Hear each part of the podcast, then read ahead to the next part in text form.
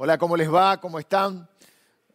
Espero que tengan un, lindo fin de semana, que estén pasando un lindo fin de semana.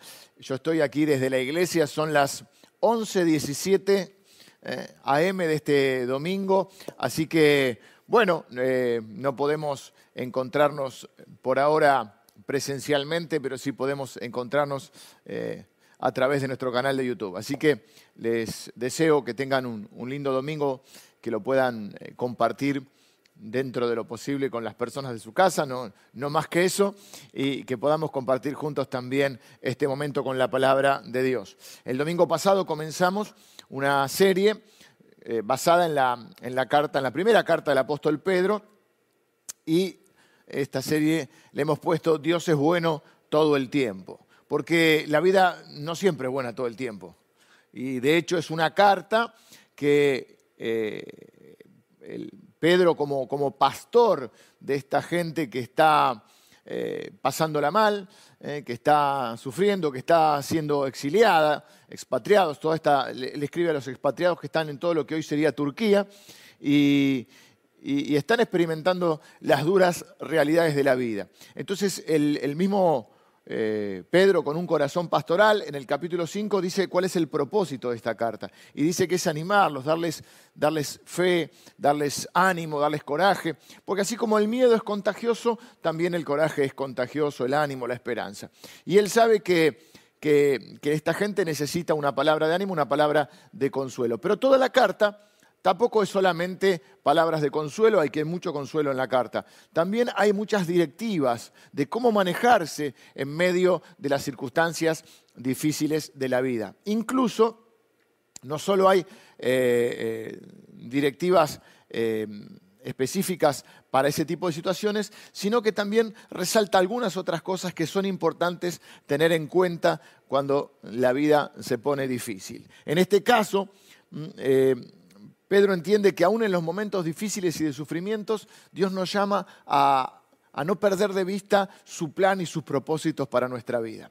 Y le va a, en lo que vamos a ver hoy, en el, terminando el capítulo 1, vamos a ver que eh, Pedro les va a hacer un llamado a comprender lo que realmente es importante en la vida.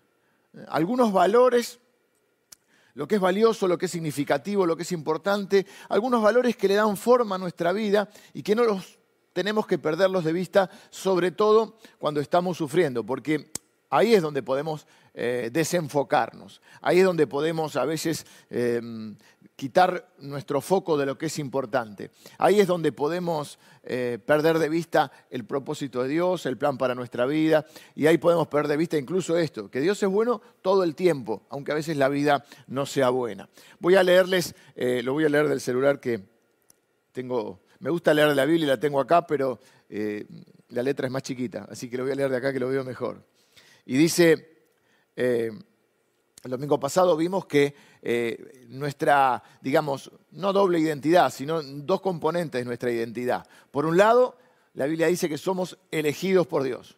Y por otro lado dice que somos expatriados o exiliados o peregrinos también lo llama. Entonces, en esa peregrinación, ¿eh? en este, este, mundo no es nuestro hogar definitivo. Lo cuidamos porque eh, somos eh, administradores o mayordomos de la creación que Dios eh, con la cual Dios nos ha bendecido. Pero sabemos que este no es nuestro destino final, en que tenemos una patria celestial. Entonces vivimos en esa, en esa dualidad de saber, por un lado, que somos elegidos y por otro lado, frente a un mundo que a veces nos es hostil, que a veces es complicado, en el cual eh, no nos sentimos de todo, del todo en, nuestra, en nuestro hogar.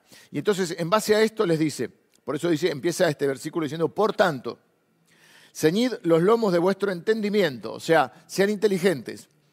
Sed sobrios, dice. ¿Qué es lo contrario a ser sobrio? O a estar sobrio, mejor dicho. Bueno, estar bajo la influencia, eh, ya sea del alcohol o de algún tipo de, droga, algo que nos hace eh, no estar justamente sobrio, ¿no? Eh, estar bajo los efectos de alguna sustancia. Sed sobrios y esperad por completo en la gracia que se os traerá cuando Jesucristo sea manifestado. Dijimos siempre que mientras estamos en esta tierra recibimos la gracia de Dios para enfrentar las circunstancias difíciles. Pero sabemos que no es lo mismo que ese, cielo, ese mundo definitivo que Dios establecerá cuando establezca definitivamente su reino, donde ahí se manifestará toda la gracia y toda la revelación de Jesucristo.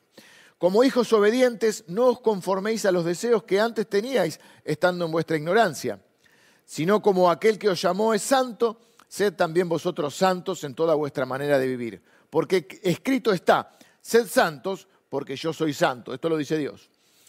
Y si invocáis por Padre aquel que, sin acepción de personas, juzga según la obra de cada uno, conducíos en temor todo el tiempo de vuestra peregrinación. ¿Ven? Somos peregrinos sabiendo que fuisteis rescatados de vuestra vana manera de vivir, la cual recibisteis de vuestros padres.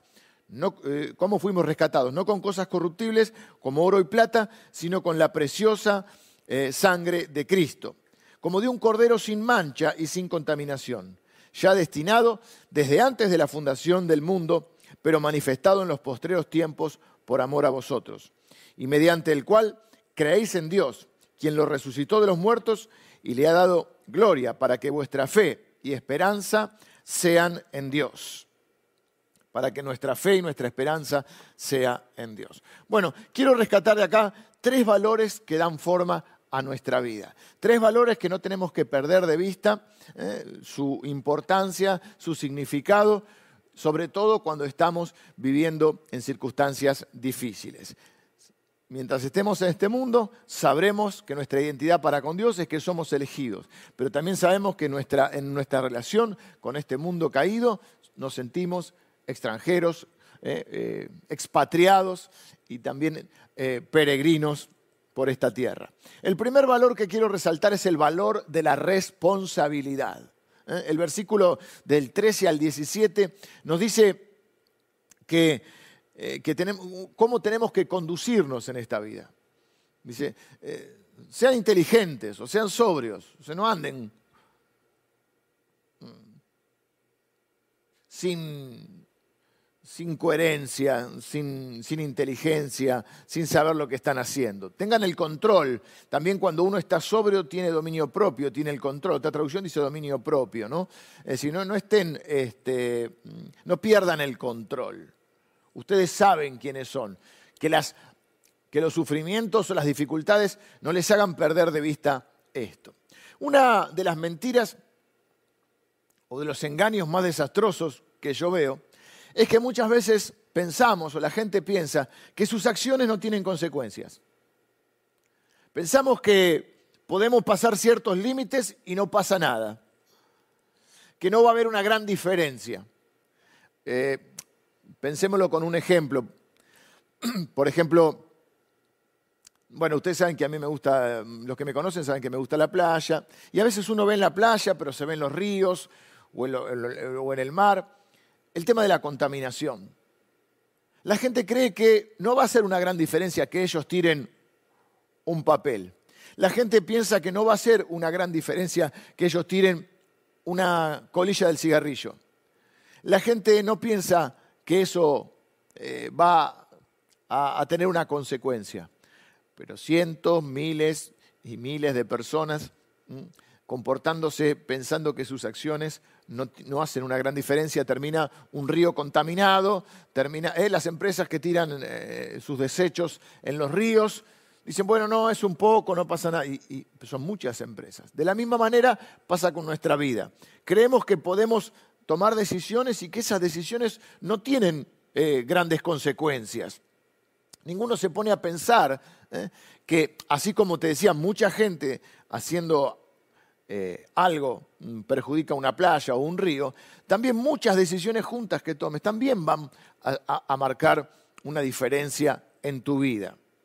Y ese es el engaño justamente que a veces podemos tener en nuestra vida. Pensar que podemos eh, traspasar los límites o ciertos límites y que no va a haber consecuencias en nuestra vida, que no va a ser diferente, que podés mentir y no va a haber problema, que podés tener una ética eh, en el trabajo que no es la correcta, pero no va a pasar nada, que podés eh, hablar mal de alguien y no va a haber consecuencias, que podés tratar eh, de una manera áspera a tu esposa, a tu esposo, y eso no va a desgastar la relación. ¿eh?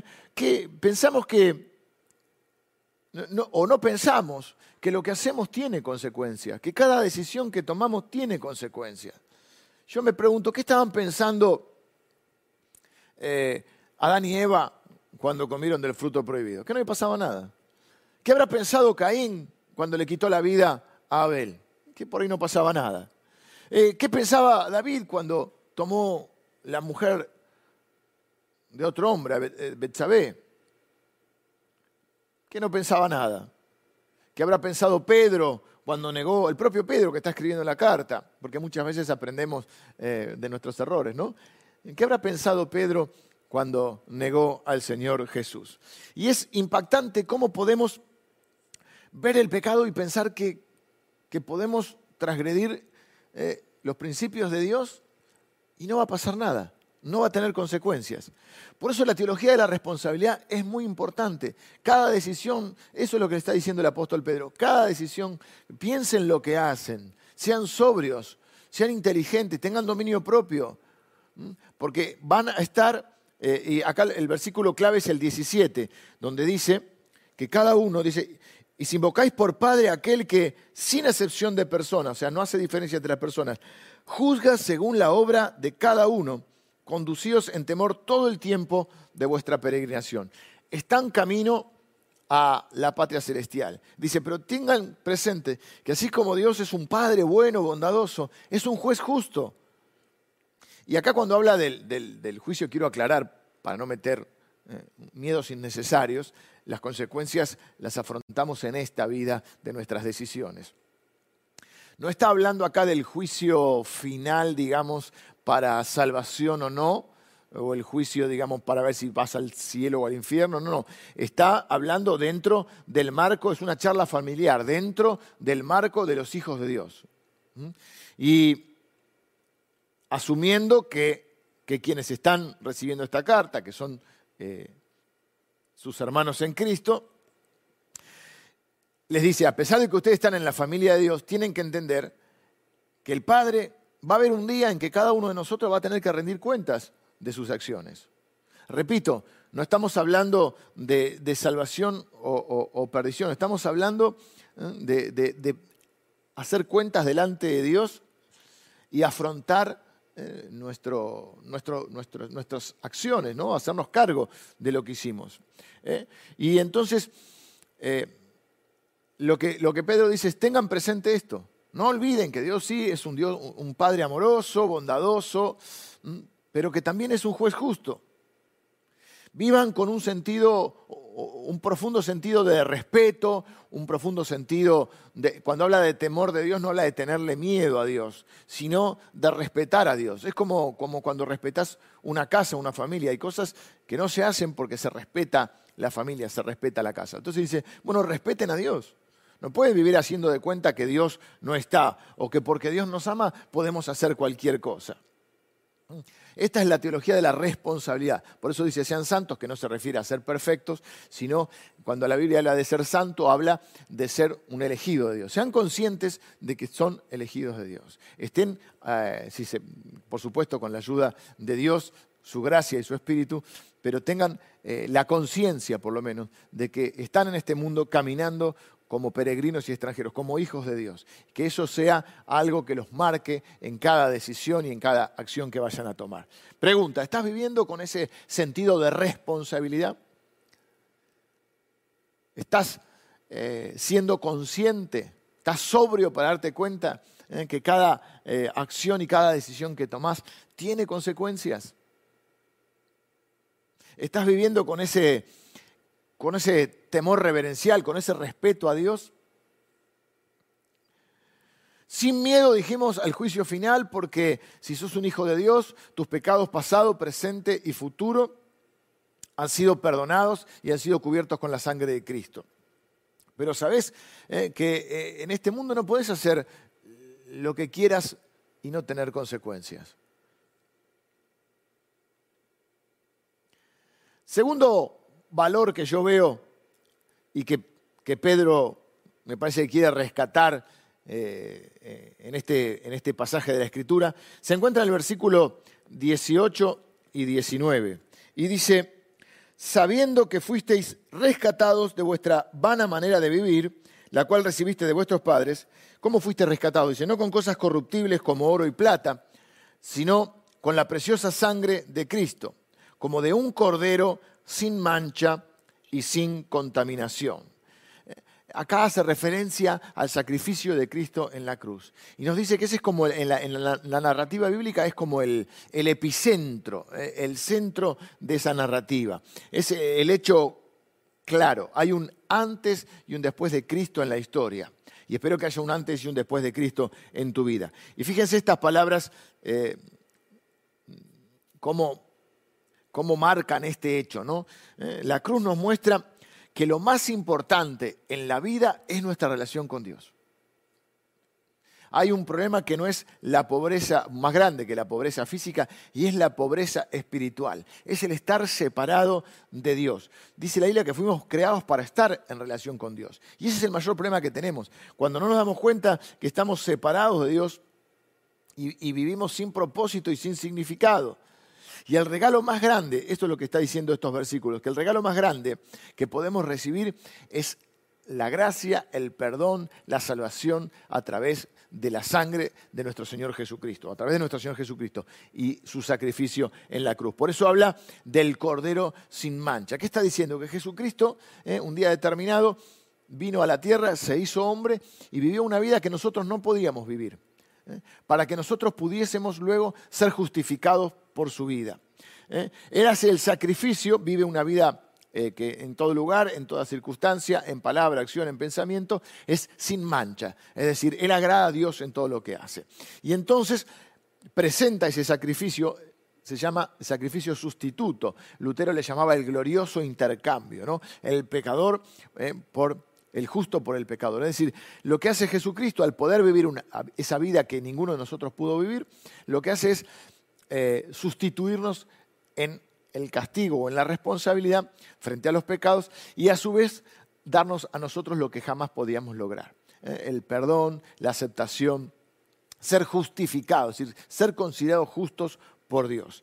Ahora, ¿qué es más importante? Dice que acá esto que fuiste rescatado, eh, justamente la Biblia habla mucho de redención o de redimir. Cuando habla de redimir o de redención, se está refiriendo a eh, pagar un rescate. Y dice que nosotros fuimos rescatados, o ese rescate que se pagó, no se pagó con oro ni con plata, sino dice que fueron rescatados con la preciosa sangre de Cristo. Lo más importante en nuestra vida es entender que Cristo pagó por nuestros pecados. Y, no me refiero a que lo creas intelectualmente, sino que lo puedas vivir con un sentido de gratitud, de alegría, de celebración y también de responsabilidad. Fui rescatado ¿eh? de, una manera de vivir que me conducía a la destrucción y no fui, mi rescate no se pagó ni con oro ni con plata, mi rescate se pagó con la sangre de Cristo. Así que no todo en esta vida es perfecto. Eh, no le puedes gustar a toda la gente que te gustaría gustarle. No, no están todos tus problemas resueltos. No están todas tus, tus, facturas o tus deudas eh, económicas, eh, quizás si tenés deudas pagas. Em, no son todas las cosas como, como vos esperás. A veces Mm, sí hay sufrimientos y a veces sí hay enfermedades y así a veces hay conflictos, pero en todas las circunstancias vos sabés que has sido cubierto con la sangre de Cristo. Y lo más importante en tu vida está en orden. Estás en esta tierra, pero has sido rescatado de la muerte esa vana manera de vivir, porque dice la Biblia que la consecuencia del pecado es la muerte. Fuiste rescatado de la muerte. Estás como peregrino en esta tierra, sabiendo ya que la muerte no es tu destino final, sino que la muerte es un paso necesario para estar con Cristo. No tengo tiempo para explicarte toda la doctrina de la sustitución, pero básicamente dice referencia a eso. Jesucristo viene a la tierra porque ningún ser humano podía eh, vivir al estándar de Dios, podía cumplir. Entonces, todos, dice la Biblia, que todos somos pecadores y que la consecuencia del pecado es la muerte. Así que nadie podía eh, resolver este problema. Entonces lo que hace Jesucristo es venir y vivir de una manera como dice ahí, sin mancha. Por eso los judíos entendían bien esto del Cordero de Dios, ¿eh? Eh, que quita el pecado del mundo, como lo dice Juan el Bautista. ¿Por qué? Porque quizá lo escuchaste en alguna misa, en alguna reunión, que se dice el Cordero de Dios que quita el pecado del mundo. ¿Qué quiere decir? Que ellos sacrificaban un animal para de esa manera expiar sus pecados. Lo que dice la Biblia es que Jesús vino una vez y para siempre. Y que Él, al vivir esa vida perfecta, fue ese Cordero sin mancha, que voluntariamente se ofreció en sacrificio. ¿Qué es lo que dice Jesús? Sí, esta gente es culpable. La paga del pecado es muerte. Yo voy a hacerme cargo de todos sus pecados. Y la Biblia dice que Él en la cruz llevó todos nuestros pecados. Y Dios hace justicia sobre Él. Entonces, todos nuestros pecados ya fueron pagados. Y nosotros ahora eh, somos considerados por Dios justificados cuando ponemos nuestra fe en Jesucristo. Dice la Biblia, porque por gracia sois salvos por medio de la fe, la fe en Jesucristo. Así que lo que hace Jesucristo es, al, eh, al vivir sin pecado, Él puede entonces derrotar a la muerte por eso que resucita. Pero eso lo vamos a ver en el tercer valor que quiero mostrarte. La pregunta es, ¿seguís buscando todavía un tesoro en la vida? ¿Seguís buscando o pensando eh, que, que tu paz, tu esperanza, tu felicidad puede estar en alguna cosa material? ¿Seguís pensando que lo más valioso puede ser el oro o la plata? ¿O los bitcoins? Eh, o, o, te das cuenta, y, y, en base a eso tu corazón está en paz, que lo más importante en tu vida está bien, es que has sido justificado delante de Dios, has sido perdonado delante de Dios. Eh, has recibido eh, la obra salvadora de Cristo, la gracia de Cristo en tu vida, y estás peregrinando, sabiendo que esta vida es nuestro hogar, que hay momentos lindos y cosas lindas y cosas feas que nos toca vivir en la vida, pero sabemos que somos, por un lado, en nuestra identidad es de elegido de Dios y por otro lado, sé que estoy en este mundo, pero no es mi hogar definitivo, soy un, expatriado, un peregrino. Eh, Pero este, el valor de la sangre de Jesucristo, es nuestro valor más importante. Es el centro de nuestra fe.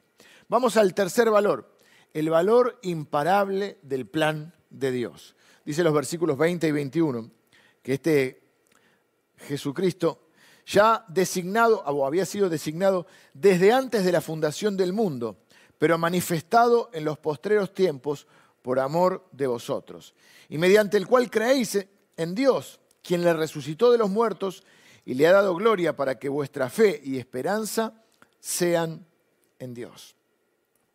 Fíjense la cadena, ¿eh? la cadena diríamos imparable del plan soberano de Dios para hacerte a vos y a mí sus hijos. Hay un plan de Dios ahí. Primero comienza, como te decía recién, ¿eh? así que el tercer valor es el plan imparable de Dios. Comienza ahí desde antes de la fundación del mundo, Jesucristo designado para venir a la tierra. Jesucristo entonces viene en el momento eh, indicado, en el momento justo, se hace uno de los nuestros, se hace hombre, es decir, se muda de barrio, deja el cielo, se viene a la tierra, se hace uno de los nuestros y experimenta como hombre todas las, vivencias. ¿eh?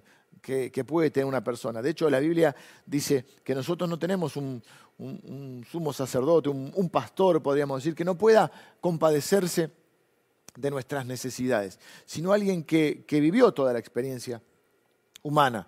Entonces este Jesús en el momento indicado viene a la tierra, toma forma humana y vive esa vida perfecta como un humano. Había uno de este lado que tenía que poder vivirlo de esa manera. Y todo lo que Jesús hizo en la tierra, todo lo hizo fue para, para bendecirnos. Todo lo que hizo fue para bendecirte, para hacerte un bien.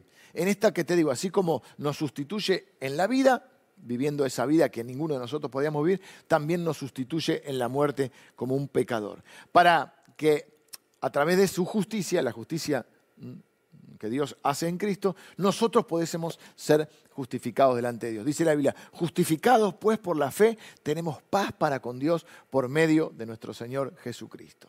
Es decir, para que esto que te decía del glorioso intercambio, en la cruz Dios vio a su Hijo como un pecador, para poder mirarme a mí ahora que soy un pecador y verme como su Hijo. Esto es terrible porque entonces el plan de Dios muestra que Dios eh, controló todos los eventos de la historia para que vos y yo pudiésemos ser hijos suyos.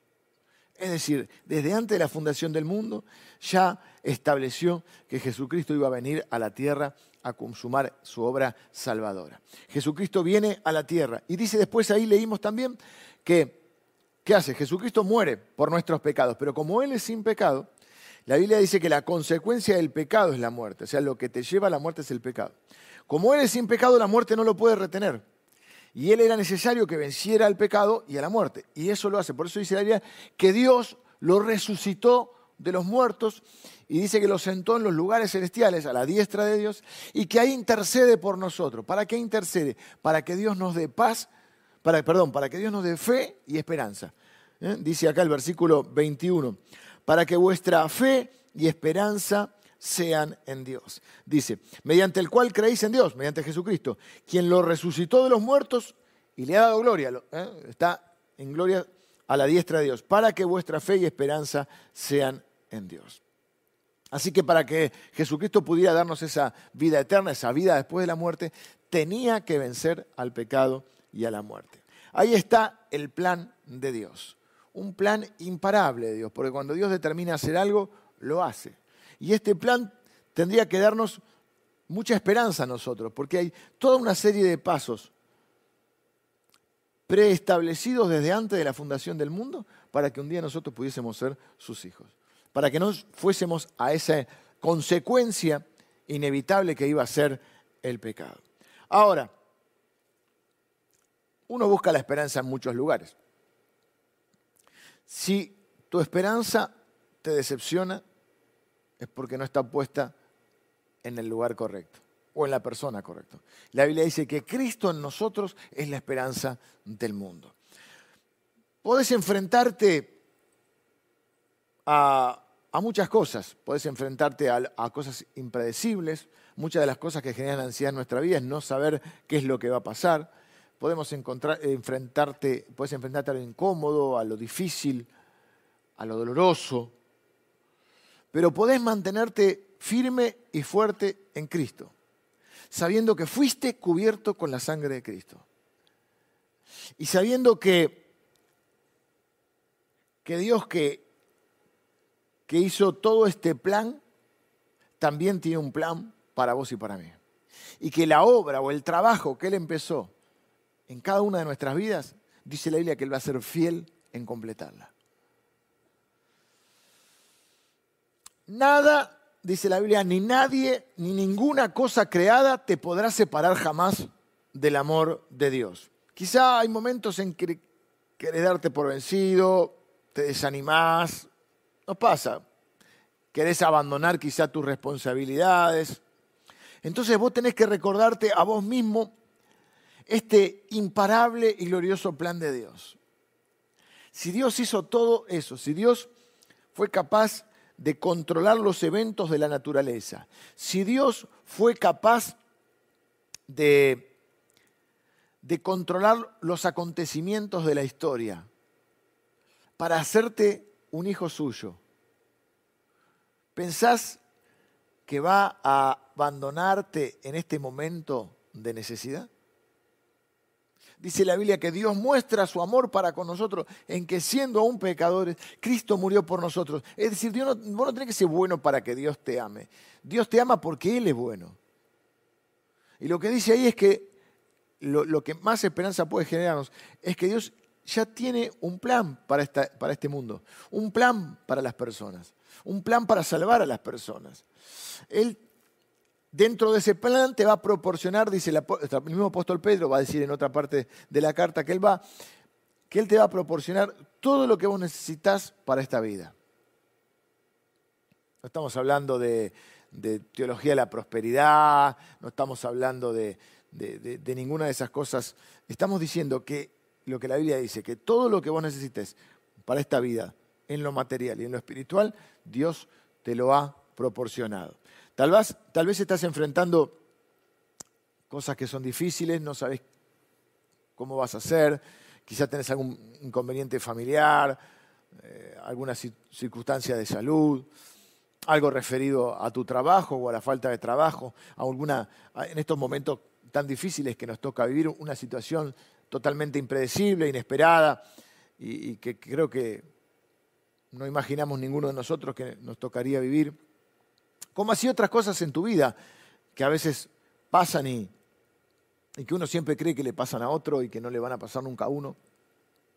Y de golpe por ahí te enfrentás a esas cosas y, tu vida puede eh, tambalear, podés perder la esperanza, podés eh, dudar aún en medio de tu fe o de tus convicciones.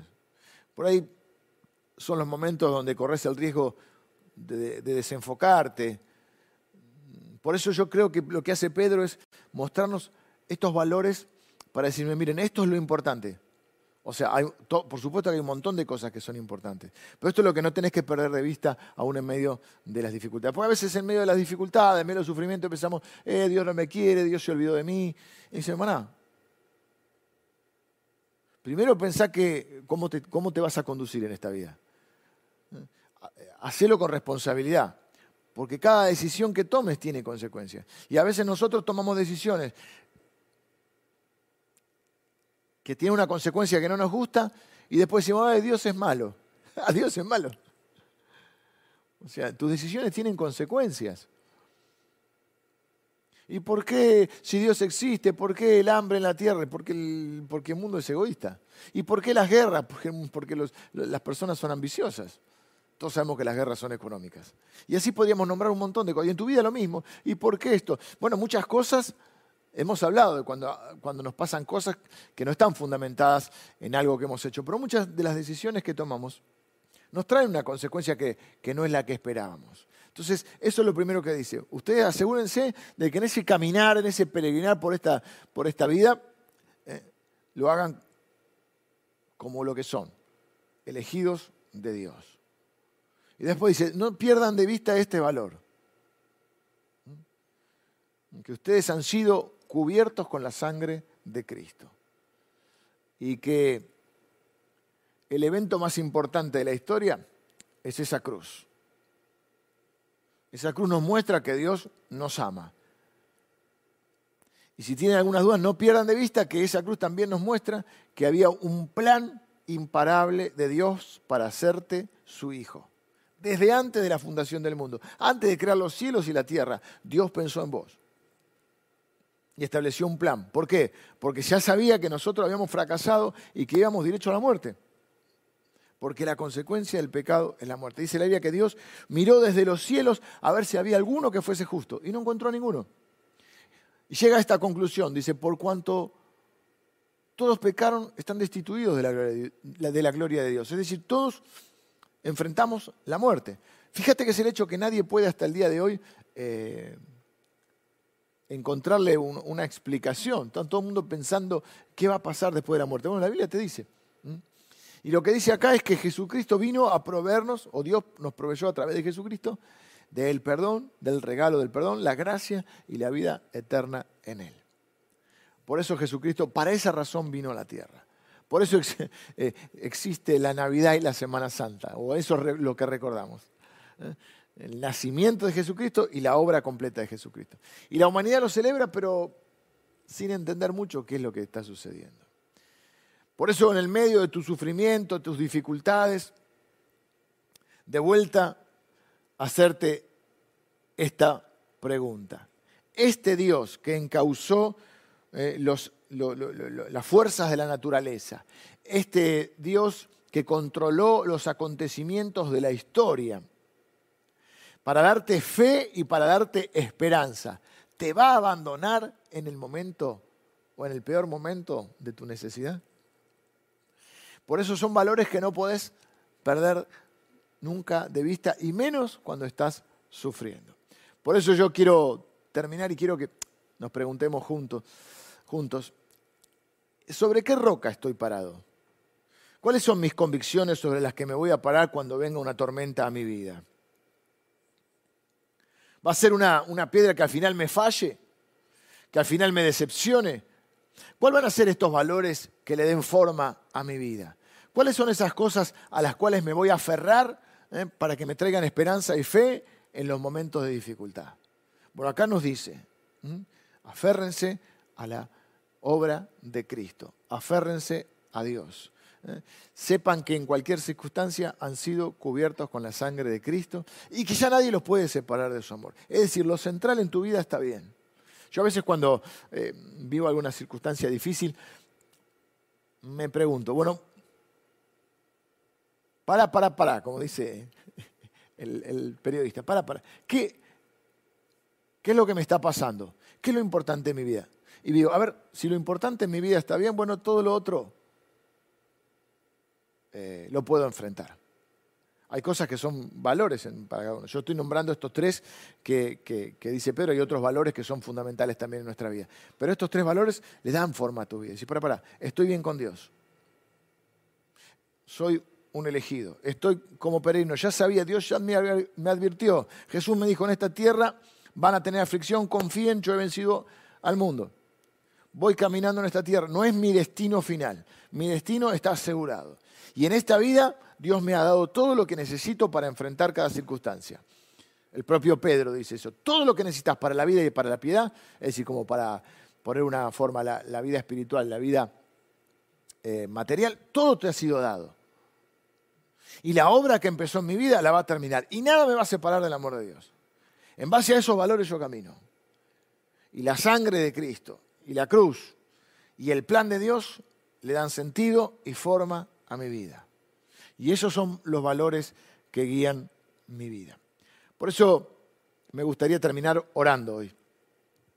Y, darle gracias a Dios también por esta palabra que nos recuerda estos valores centrales y que tienen como trasfondo de todo esto el amor incondicional, el amor perfecto, el amor eterno con el cual Dios nos ha amado y nos ama.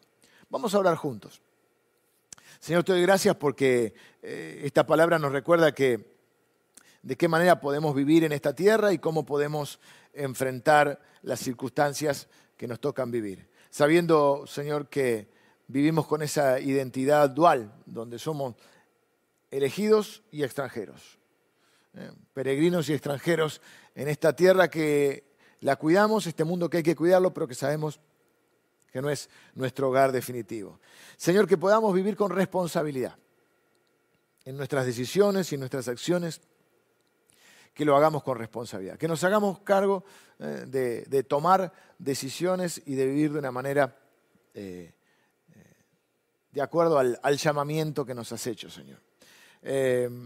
señor, que, podamos vivir también en esta tierra y enfocarnos y poner en la balanza cada cosa, darle la, importancia que tiene, creyendo que nuestro valor más importante eh, no es la plata, no es el oro, sino son la esperanza y la fe que, han sido, que nos han sido dadas por esa preciosa sangre de Cristo.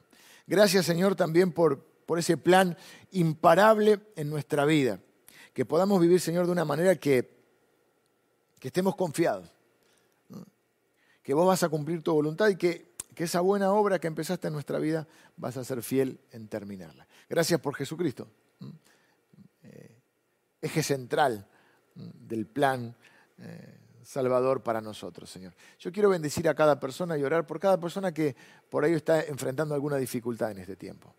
Y que, Señor, por ahí puede haber, eh, no sé si perdido, pero estar sintiendo que su esperanza o su fe eh, están necesitando ser fortalecidas, Señor. Y yo te pido que esta palabra les ayude, Señor, a fortalecerse en la fe, a sentirse amados, perdonados y respaldados por ti, Señor. Y, que vean estos, eh, esta palabra que hemos visto como, como un refuerzo, de, como un aseguro, como la Biblia nos habla mucho acerca de, eh, de afirmar nuestro corazón en la gracia. Y Padre, que esta palabra afirme nuestro corazón en tu gracia, de que somos hijos amados, elegidos, cierto, peregrinos en esta tierra, pero con un destino de gloria asegurado por Jesucristo. Bendigo a cada persona Señor, que le sirva esta palabra también para enfocar en los valores que son realmente importantes y para que puedan vivir de acuerdo a esos valores. Yo bendigo a cada persona que ha recibido esta palabra en el nombre de Jesús. Amén. Amén. Bueno, que tengan una, una buena semana. Eh, recuerden que hoy ya empezamos con, con las reuniones eh, eh, virtuales para nuestros niños. Así que mm, ahí están los horarios.